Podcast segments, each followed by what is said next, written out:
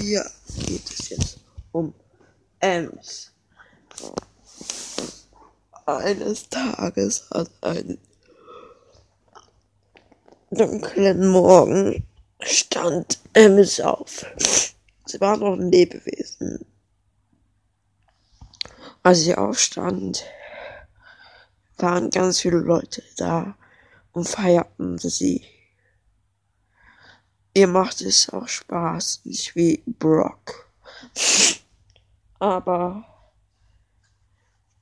sie macht auch hunderte Fotos von Leuten, die es nicht wollen. Ja. Dann kam aber eine noch bessere. Und zwar Piper. Dann starb Ems. Weil sie wollte, dass sie die einzigste ist, die best ist. Da war sie am Leben. Und dann war sie die beste TikTokerin der Welt. Als sie plötzlich wieder da war. Das war's.